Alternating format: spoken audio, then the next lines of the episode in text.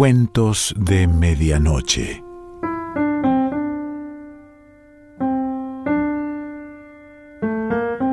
El cuento de hoy se titula Historia de Confesiones Verdaderas y pertenece a Spencer Holst.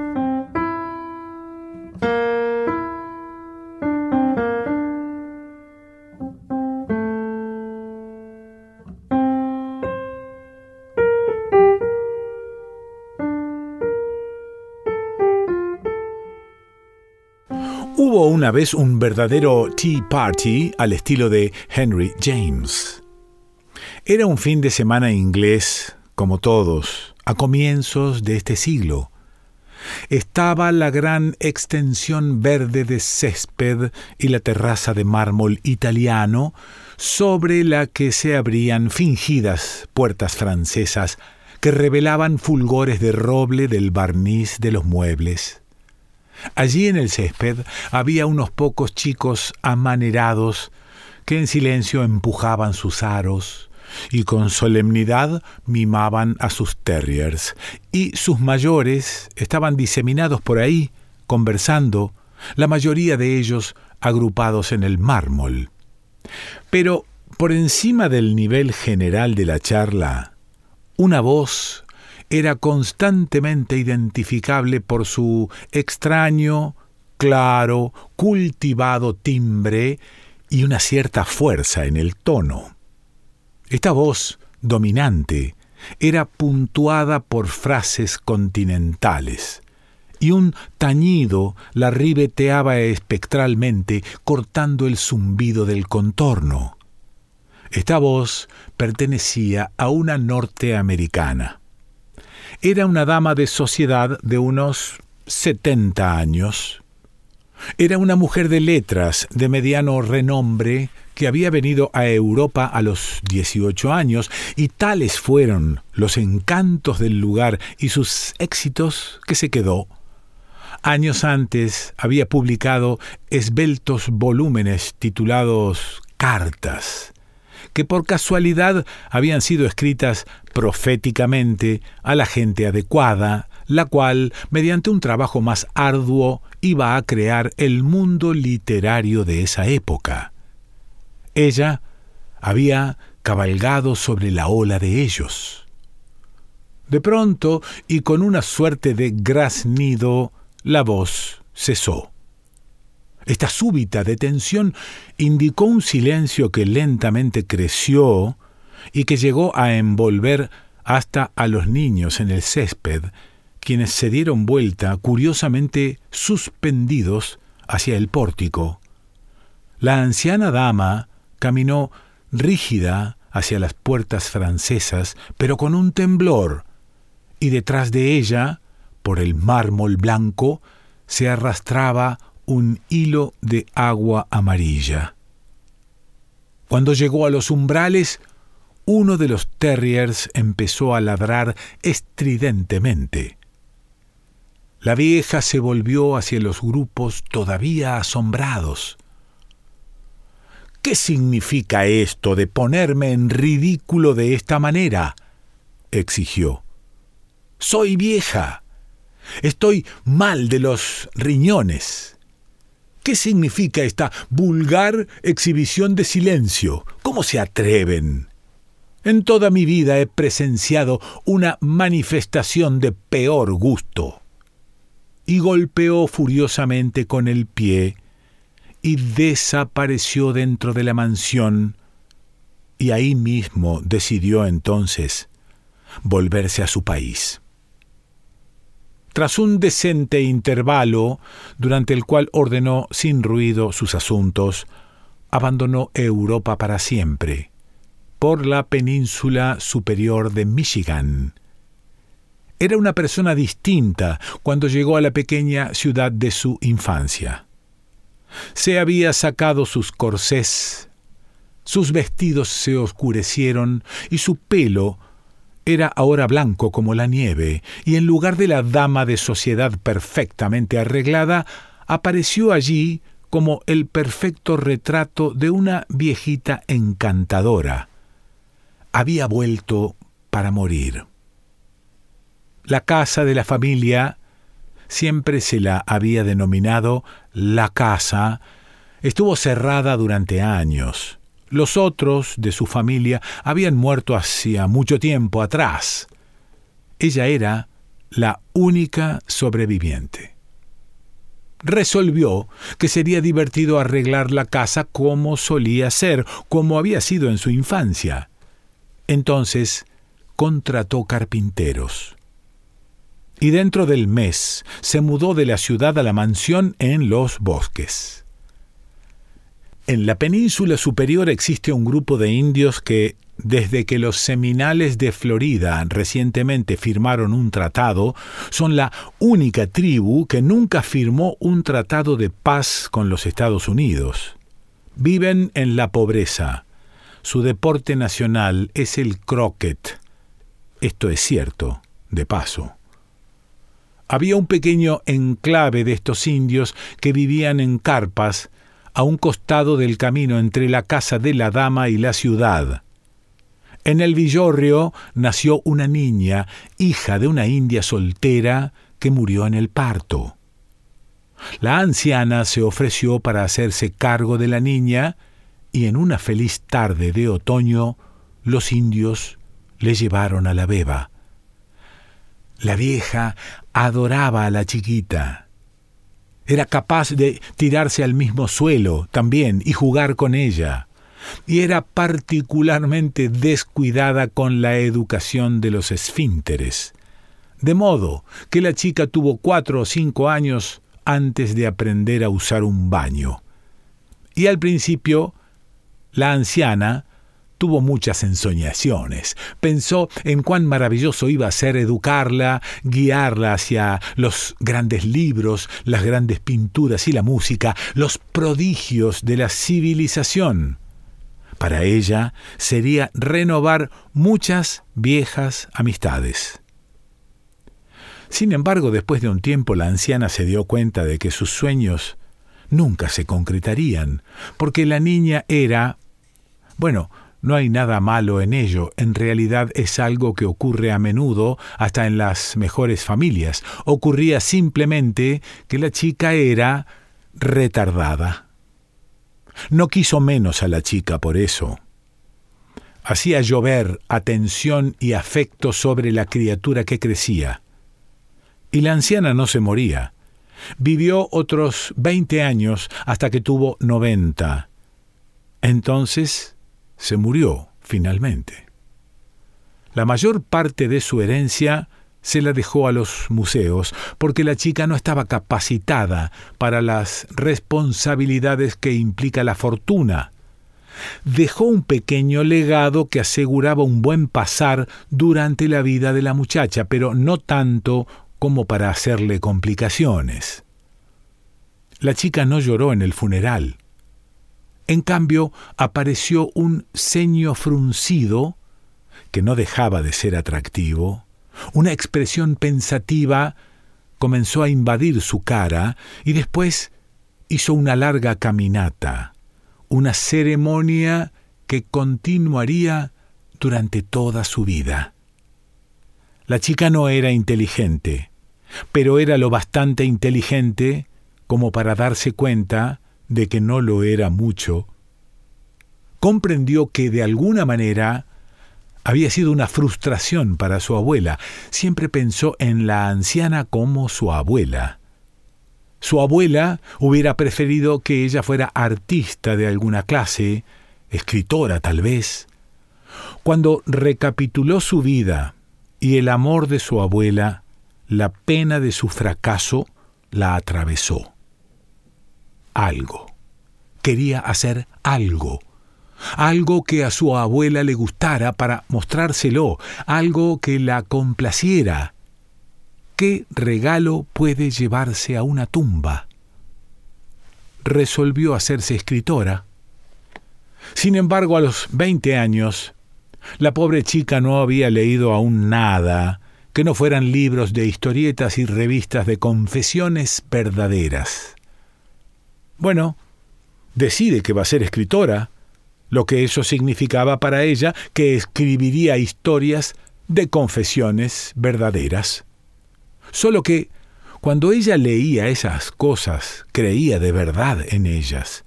Realmente pensaba que eran verdad y no simplemente fórmulas escritas por mercenarios. Bueno, si va a escribir una historia de confesiones verdaderas, debe tener algo que confesar. Pero no tiene nada sobre qué escribir, así que resuelve que lo que necesita es cierta experiencia. Y se va a Chicago y encuentra un bar que le parece de mala fama. Elige un tipo y, por supuesto, él le roba la plata y la virginidad. Así que la chica se fue a casa y escribió una confesión verdadera contando exactamente lo que había pasado.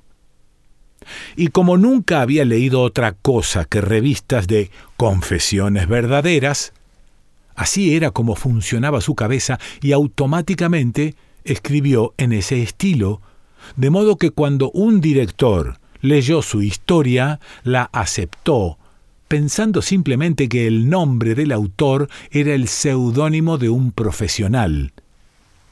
Nunca se le ocurrió al director que lo que estaba leyendo era realmente verdad.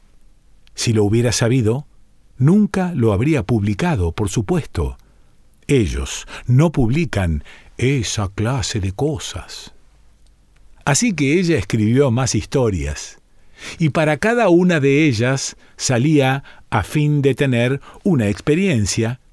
Y toda clase de cosas le ocurrieron porque elegía a sus hombres cuidadosamente por su valor literario, buscando siempre a alguien siniestro para sus idilios desdichados, y después simplemente escribía lo que había pasado, y la pura verdad en un estilo plañidero empezó a ganar bastante plata.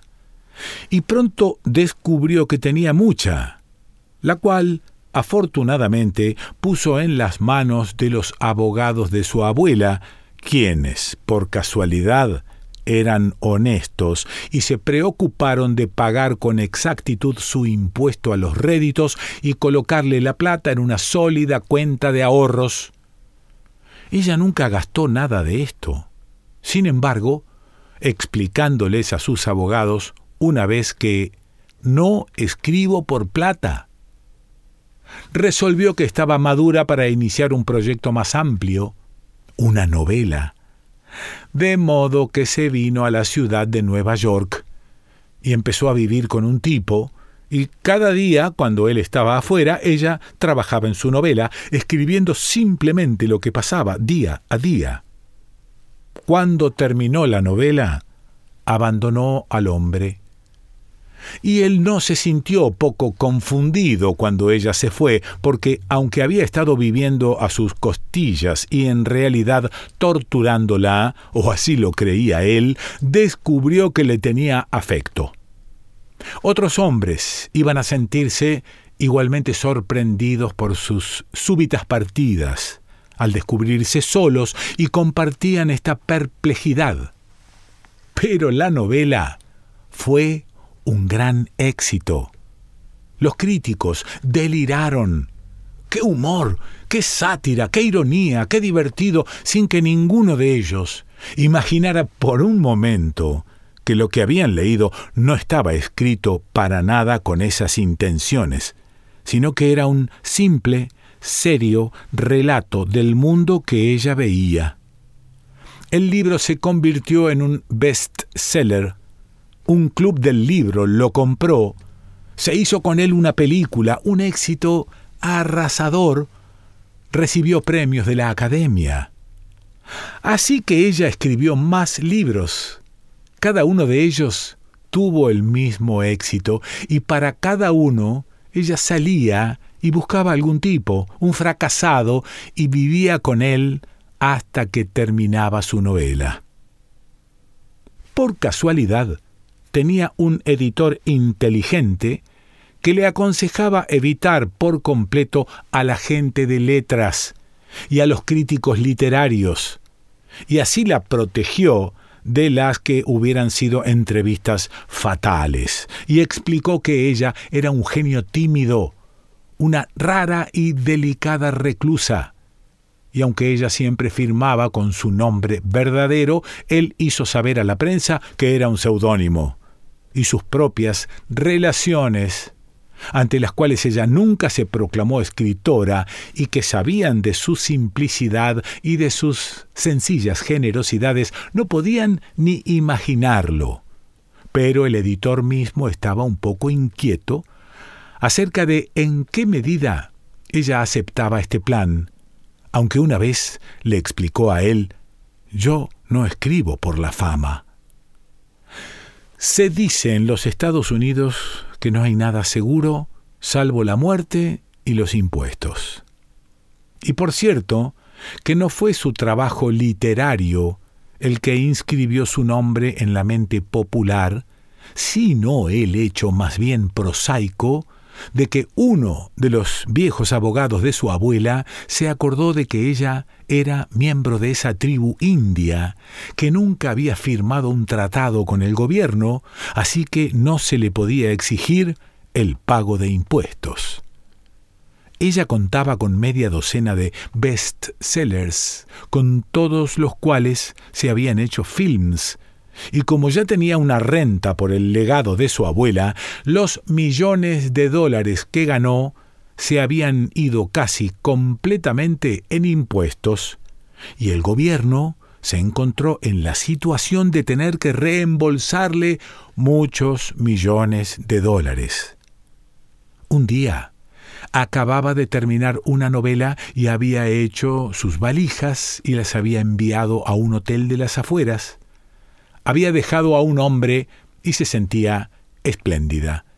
Siempre se sentía feliz después de terminar un trabajo, le dijo una vez a su editor.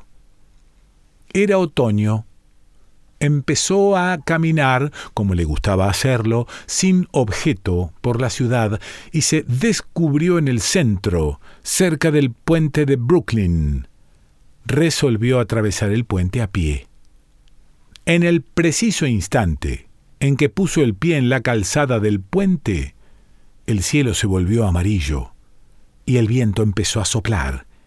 Y ella miró hacia arriba y vio las nubes moviéndose rápidas por el cielo y en la distancia de la tarde hubo un resplandor de relámpago. Si en ese momento uno pudiera ver el puente desde arriba, se vería que toda la gente que lo cruzaba del lado de Manhattan súbitamente se había dado vuelta hacia Manhattan y los del lado de Brooklyn ahora se encaminaban presurosos de vuelta a Brooklyn, todos apurándose para abandonar el puente antes de que estallase la tormenta. Finalmente, ella fue la única que siguió caminando hacia la mitad del puente. Pensó que era maravilloso. Los relámpagos, el aire electrizado, las sirenas bramadoras y el trueno. ¡Qué grande! rió. Una tormenta. De modo que cuando por fin llegó al centro del puente de Brooklyn, era la única persona que estaba en él. Se asomó hacia la ciudad y vio una enorme cortina gris avanzando lentamente hacia ella. Era la lluvia. Por supuesto, era la lluvia lo que veía, disolviendo la ciudad a medida que se le aproximaba. Todo lo contrario de huir, ella extendió los brazos a la inminente lluvia, dándole la bienvenida y diciéndole, ¡Oh, qué gran cosa es ser un artista!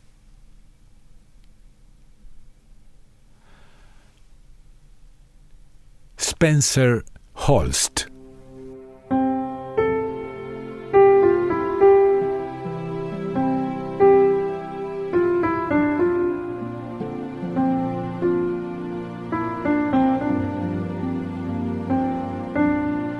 Cuentos de medianoche.